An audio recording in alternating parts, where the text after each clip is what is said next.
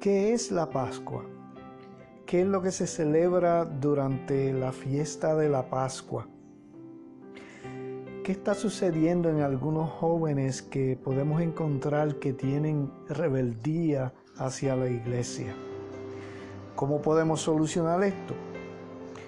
Quédense con nosotros en esta próxima edición de la Escuela Bíblica Virtual donde estaremos hablando sobre la sabiduría, el tema de la sabiduría y continuamos en la segunda unidad cuyo tema es la sabiduría en los evangelios.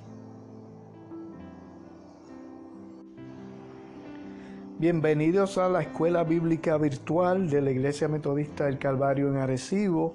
Este es su amigo y hermano Andrés Ramos que le habla.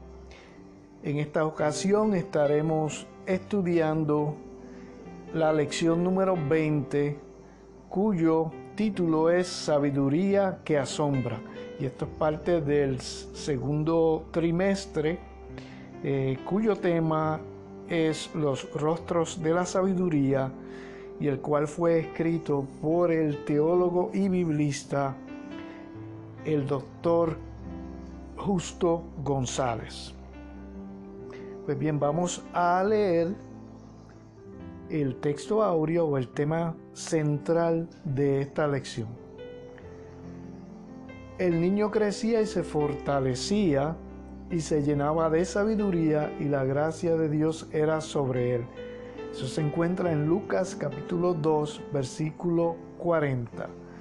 Para los que tienen la revista o el libro El discípulo, estamos en la página 191 del alumno y el tema como les mencioné antes o el título de la lección es sabiduría que asombra. Estaremos considerando dos pasajes bíblicos. El primero en el Antiguo Testamento que se encuentra en Eclesiastés capítulo 3 versículo 1 y luego pasamos al versículo 7 también estaremos considerando en el Nuevo Testamento el Evangelio de Lucas capítulo 2 versículos 39 al 52. Y voy a darles lectura a estos versículos comenzando con el libro de Eclesiastes capítulo 3 versículo 1 y luego el versículo 7 la parte B. Todo tiene su tiempo y todo lo que se quiere debajo del cielo tiene su hora, tiempo de callar y tiempo de hablar. Y ahora voy a leerles el Evangelio de Lucas capítulo 2 versículos 39 al 52. Y después de haber cumplido con todo lo prescrito en la ley del Señor, volvieron a Galilea, a su ciudad de Nazaret y el niño crecía y se fortalecía, se llenaba de sabiduría y la gracia de Dios era sobre él. Iban sus padres todos los años a Jerusalén en la fiesta de la Pascua y cuando tuvo doce años subieron a Jerusalén conforme a la costumbre de la fiesta. Y a regresar ellos, acabada la fiesta, se quedó el niño Jesús en Jerusalén sin que lo supieran José y su madre. Y pensando que estaba entre la compañía, anduvieron durante un día y lo buscaban entre los parientes y los conocidos. Pero como no lo hallaron, volvieron a Jerusalén buscándolo. Y aconteció que tres días después lo hallaron en el templo, sentado en medio de los doctores de la ley, oyéndolos y preguntándoles y todos los que lo oían se maravillaban de su inteligencia y de sus respuestas. Y cuando lo vieron, se sorprendieron. Su madre le dijo, Hijo, ¿por qué nos has hecho esto? Tu padre y yo te hemos buscado con angustia. Entonces él les dijo, ¿por qué me buscáis? ¿No sabíais que en los negocios de mi padre me es necesario estar? Pero ellos no entendieron lo que les dijo. y descendió con ellos y volvió a Nazaret y les estaba sujeto. Y su madre guardaba todas estas cosas en su corazón. Y Jesús crecía en sabiduría, en estatura, en gracia para con Dios y los hombres. Les invito a que tengamos una palabra de oración. Padre Celestial, te damos gracias en este día que tú nos regalas Gracias Señor por la oportunidad que nos brindas nuevamente de estudiar tu palabra. Permite que la misma la podamos entender y que podamos aplicar estos principios y verdades a nuestra vida personal y que no solamente se quede ahí, sino que podamos ponerla en práctica y llevarla a otros que tanto te necesitan. En el nombre de tu Hijo amado Jesús te lo pedimos. Amén.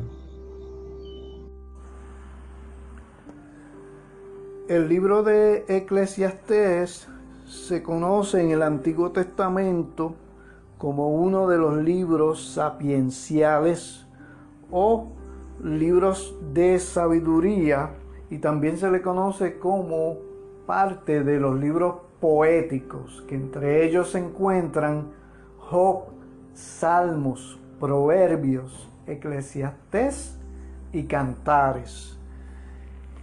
Cuando eh, miramos el libro de Proverbios que hemos estado estudiando en lecciones anteriores, vemos que el libro de Proverbios es una serie de escritos o dichos sabios cuya obra eh, pudo haber sido realizada por una o más personas, como estudiamos anteriormente, mientras que en su mayor parte Proverbios anuncia las buenas consecuencias o beneficios de la sabiduría, el libro de Eclesiastés se enfrenta al hecho de que los sabios y buenos no siempre ven estas recompensas o al menos no inmediatamente. Lo que es más, Eclesiastés también muestra o se muestra más escéptico en cuanto al alcance de la sabiduría humana, porque también algunos estudiadores de la Biblia dicen que el libro de Eclesiastés fue escrito desde la perspectiva de una persona que no tiene en cuenta a Dios en su vida. Eh, aquí se nos deja ver claramente que cuestiones tales como la del sentido último de la vida son misterios escondidos en la mente de Dios. Y analizando la escritura, en este corto pasaje, en este versículo, dos versículos de Eclesiastés, en esta lección de hoy, dice el doctor Justo González lo siguiente. Este es el comienzo de un pasaje bastante conocido y citado. El pasaje desde el versículo 1 hasta el 8 deja bien claro que parte de la de la sabiduría consiste en saber cuándo se debe hacer una cosa y cuándo otra. Nacer y morir, plantar y arrancar, llorar y reír, etc. Uno de esos pares de alternativas o contrastes se encuentra en la segunda mitad del versículo 7, que es parte del texto impreso. El tiempo de callar y el tiempo de hablar. Al leer este pasaje, dice el doctor Justo González, vemos que la sabiduría que aquí se presenta tiene dos dimensiones. En primer lugar, consiste en saber lo que es apropiado en cada situación. Hay situaciones en las que es sabio hablar y hay otras ocasiones que es mejor callar. En segundo lugar, los tiempos no se ajustan a nuestra conveniencia. No podemos determinar el tiempo de nacer o el de morir y no podemos sembrar o cosechar, cosechar perdón, en cualquier época del año. El pasaje todo recomienda tanto sagacidad inteligencia, sabiduría para determinar lo que conviene en cada situación como aceptación de lo inevitable, de lo que no está en nuestras manos o no tenemos control. En el pasaje de Lucas del capítulo 2 que leímos, eh, vemos la historia que se presenta eh, eh, la situación en que los padres de Jesús se, se extravía o Jesús mismo se extravía de sus padres. primero comienza con que ellos habían cumplido con lo prescrito por la ley, que era de presentar al niño varón al templo para ser circuncidado y como era el primogénito, para ser dedicado al Señor. Y esto es lo que se refiere este primer pasaje anterior. En el versículo 40, aunque frecuentemente pensamos que todo este pasaje da a entender que Jesús lo sabía todo y que no tenía nada que aprender, en realidad este pasaje mismo empieza y termina afirmando lo contrario. En este versículo se nos dice que Jesús crecía no solamente físicamente, sino que intelectualmente y biológicamente en su cuerpo se fortalecía, intelectualmente crecía en sabiduría, o sea que crecía como un ser integral normal, como una persona humana. Para recalcar este punto, el pasaje todo determina declarando todo esto a la misma vez o lo reitera al final del pasaje bíblico. En el versículo 52 se refiere que Jesús crecía también y aunque con palabras algo diferentes, se menciona las mismas tres dimensiones de su crecimiento, la sabiduría, el desarrollo físico y la gracia. Y en los versículos 41 al 42 la costumbre de ir a Jerusalén cada año para celebrar la Pascua no era requisito absoluto para todos los miembros de la familia judía. Me explico. Eh, para aquel entonces, pues quien se requería que fuera era el jefe de familia o el varón, el padre de la familia el que se le requería que fuera. O sea, la madre no tenía que ir y el hijo tampoco. Pero esto muestra muy bien la devoción de esta familia de José María con su hijo Jesús que ellos están criando, que ya se le ha sido revelado que él va a ser el Mesías. O sea que sus padres toman muy en serio esta tarea que ellos tienen de educar al niño. Y en esta ocasión, pues la Biblia se nos menciona que Jesús tenía alrededor de 12 años, o dice que tenía 12 años, lo cual es una edad que para la cultura judía se conocía la edad donde el niño se le podía reconocer que pasaba de la niñez o la adolescencia a la adultez. Y de hecho tenían una ceremonia donde se celebraba esto, como él pasaba de la adolescencia a la adultez. Y esto a veces lo podían celebrar en la sinagoga, en el pueblo de ellos, o lo podían hacer allí mismo en Jerusalén cuando llegaban al templo. La Biblia no menciona si hicieron esta celebración o no.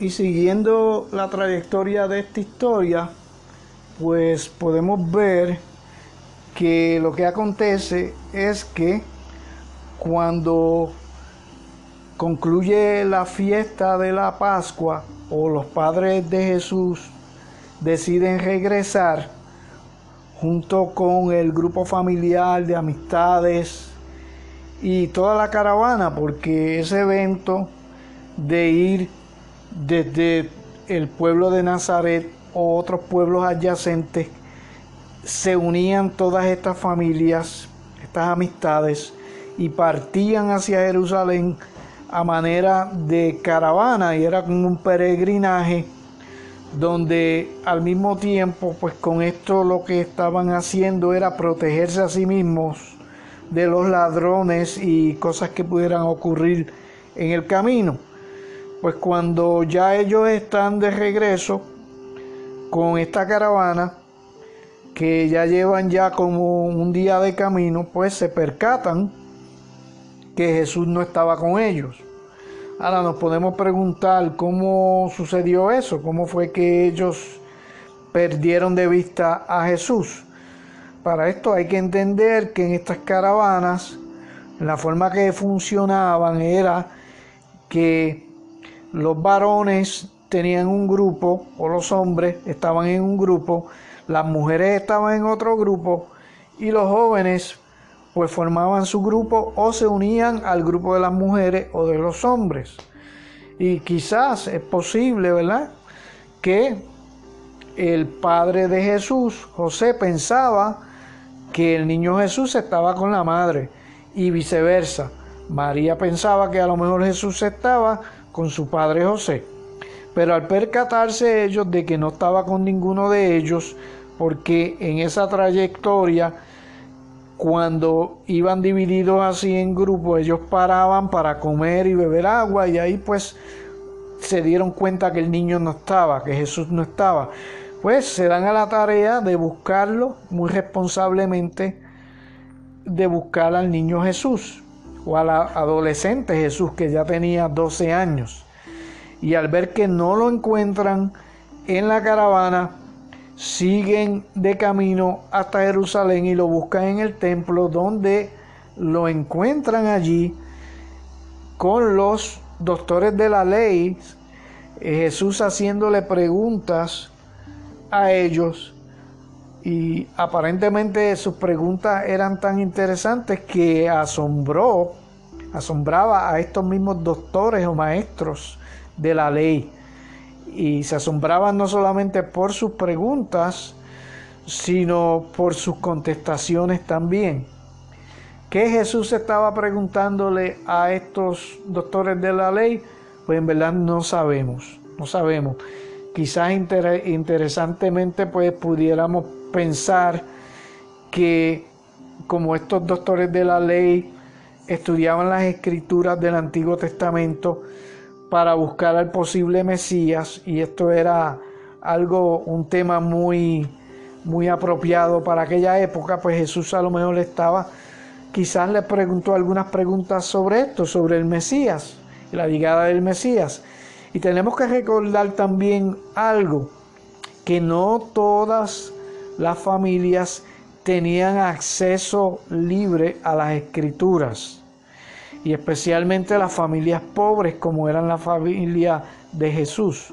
Ellos no tenían escritos, manuscritos a su disposición. Por eso es que se enseñaba las escrituras en la sinagoga y en el templo porque quien tenía acceso completo de todas estas escrituras y de todos estos manuscritos era eh, los doctores de la ley y los maestros de la ley. Y por lo tanto Jesús quizás aprovechó el tiempo, aprovechó la oportunidad muy sabiamente para indagar sobre todos estos asuntos eh, que él pensó que eran importantes. Y bueno, pues se encuentran a Jesús en el templo y una cosa curiosa sobre esto es que cuando la madre le deja saber que estaban muy por Jesús y angustiados que por qué él le había hecho esto, pues Jesús simplemente le contesta, no siendo eh, irreverente ni irrespetuoso con sus padres, le contesta que en los negocios de su padre era necesario estar. Y la respuesta de Jesús pues muestra que ellos no debían de extrañarse de que él estuviera en el templo tratando de estudiar o entender mejor las escrituras que obviamente su propio padre era el autor de ellas. Y eh, con esto, pues, con esta historia corta, pues concluye el escritor del Evangelio de Lucas, que se cree que fue el doctor Lucas que escribió este libro, concluye con que Jesús seguía creciendo en estas tres dimensiones del intelecto, eh, en sabiduría y en gracia con Dios y los hombres, lo que da a entender que Jesús eh, creció de la misma forma que cualquier niño o adolescente creció en su época, integralmente, físicamente, emocionalmente y espiritualmente.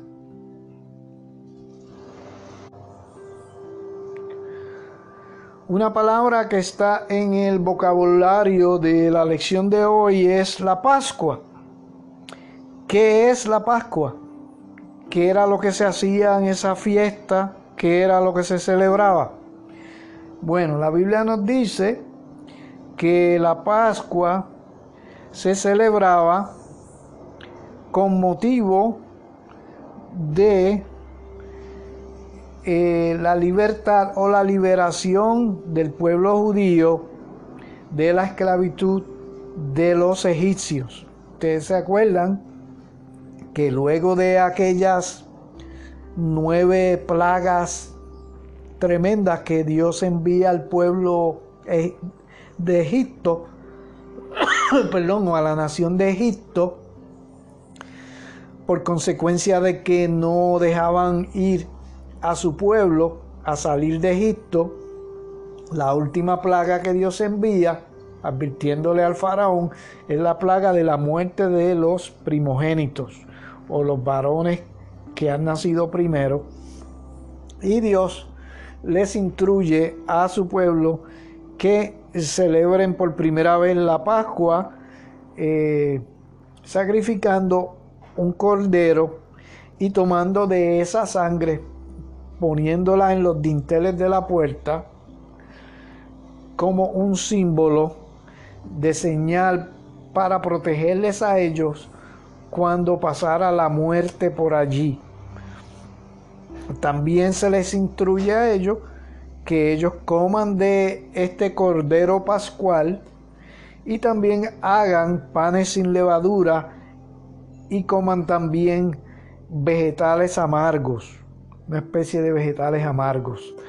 Eh, todo esto para conmemorar la rápida salida de ellos al amanecer de Egipto. Y pues esta celebración en los tiempos de Jesús se hacía anualmente y tenía una duración de aproximadamente una semana. Pero el día principal, que era donde se sacrificaba el cordero, eh, eh, pascual pues se hacía luego más tarde los cristianos eh, celebraron e incluso Jesús instituyó esa cena pascual donde nosotros como creyentes todavía conmemoramos en forma diferente, culturalmente diferente que los judíos, en donde hacemos lo que se conoce como la cena del Señor. Pero de ahí es donde más o menos sale eh, o salió esa costumbre eh, judía y luego la, cristiana, que fue algo diferente, pero que se celebraba eh, el simbolismo de, de esa Pascua, que era el sacrificio de Jesús en la cruz del Calvario, que Él fue el Cordero que fue sacrificado por nuestros pecados. Eso era lo que esa fiesta eh, simbolizaba y más tarde pues vino a formar parte en la forma de la cena del Señor. Y precisamente eh,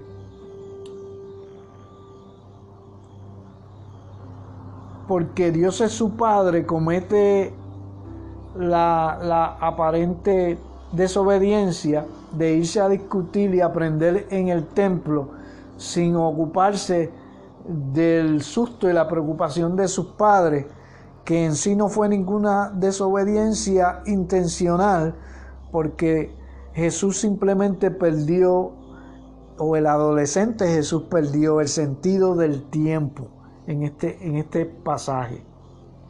Y no es una rebeldía contra los principios que se le han enseñado, sino un celo tal por esos principios que le enseñaron sus padres que todo lo demás parece perder importancia. Al mismo tiempo, como la mayoría de los adolescentes de hoy, el final del pasaje nos dice que Jesús se muestra sumiso a sus padres, o sea, él fue obediente a sus padres. Su rebeldía o desaparición en la vista en la visita a Jerusalén no es falta de respeto hacia lo que sus padres le habían enseñado, sino un celo por esa enseñanza, el deseo de aprender más y de ir más lejos en ella. Al leer todo este pasaje es más fácil pensar que Jesús, como joven excepcional, no nos puede servir de ejemplo. Su indudable precocidad intelectual no es la muestra ni la de nuestros hijos e hijas y por tanto el pasaje, en lugar de ayudarnos a practicar la sabiduría, sencillamente nos hace saber una vez más que Jesús era muy sabio y que era mejor que otros jóvenes. El pasaje es útil para informarnos acerca de Jesús, pero no para formarnos siguiendo a Jesús. Recordemos que Jesús, además de ser divino, es plenamente humano y en ese momento es un humano adolescente. Lo que vemos tanto en él como en sus padres puede orientar nuestra sabiduría en el constante conflicto entre las generaciones.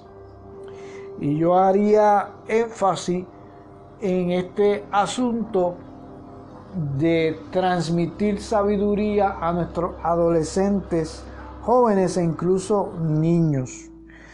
Y siguiendo este ejemplo bíblico, ¿cómo nosotros podemos, como padres, como abuelos, como personas en nuestra comunidad, como personas eh, creyentes en nuestras iglesias, enseñarles a ellos prudencia, sabiduría. Pues en este ejemplo bíblico podemos imitar a los padres de Jesús que muy fielmente desde que Jesús era pequeño se dieron a la tarea de ellos mismos enseñarles las escrituras, de hacerlo parte de su comunidad en cuanto a sus creencias. Y en eso podemos seguir ese ejemplo. Nosotros como padres, como abuelos, debemos aprovechar toda oportunidad de enseñarles a nuestros hijos, a nuestros nietos, a personas que son jóvenes, jóvenes adultos también, sobre las escrituras, porque esto es muy importante. Y no solamente enseñarles ya que tenemos las escrituras disponibles, muy diferente a como aquellos padres de aquel entonces. Nosotros tenemos la Biblia disponible en cada hogar y la tenemos en distintas formas y en forma digital en nuestros teléfonos. Podemos enseñarles estos principios desde pequeños, pero que no nos quedemos con simplemente enseñarles, sino al igual que los padres de Jesús, con el ejemplo, así como ellos le dieron ejemplo a Jesús de todos los años ir al templo. Nosotros también debemos darle ejemplo a nuestros niños, adolescentes y jóvenes de lo que nosotros les enseñamos. Porque de nada vale que les enseñemos, pero nosotros no practiquemos lo que les enseñemos. Y ahí es donde quizás en la primera pregunta que yo hice, ¿por qué algunos jóvenes eh, salen rebeldes de algunas de nuestras iglesias? Y yo me atrevería a decir que a veces es debido que lo que nosotros le hablamos y le enseñamos no lo vivimos y no lo practicamos. Y a veces eso se puede convertir en algo que puede alejar a nuestros niños, nuestros jóvenes de nuestras congregaciones, porque ven que Sí, haz como te decimos, como te enseñamos, pero no hagas como nosotros hacemos. Y eso no es el ejemplo sabio que debemos seguir de acuerdo a esta lección de hoy. Pues sin más, no voy a alargarles más esta lección, sino que meditemos estas cosas, que dejemos un legado de sabiduría, no solamente con que tomemos el tiempo enseñándoles a nuestros niños, adolescentes y jóvenes, sino que también practiquemos estas cosas que le enseñemos a ellos y seamos buen ejemplo a ellos para que dejemos ese legado de sabiduría. Les invito a que tengamos una palabra de oración final. Señor Dios, Señor de sabiduría, te damos gracias porque a través de las generaciones nos has hecho llegar la herencia de una sabiduría incomparable. Te damos gracias porque a través de las generaciones nos has ayudado a descubrir nuevas realidades y a entender el mundo mejor. Sabemos que ahora que ha llegado nuestro día, tenemos la obligación de hacer lo mismo para las generaciones futuras. Danos el poder, la firmeza y la gracia para hacerla, para hacerlo sabia y responsablemente. En el nombre de Jesús te lo pedimos.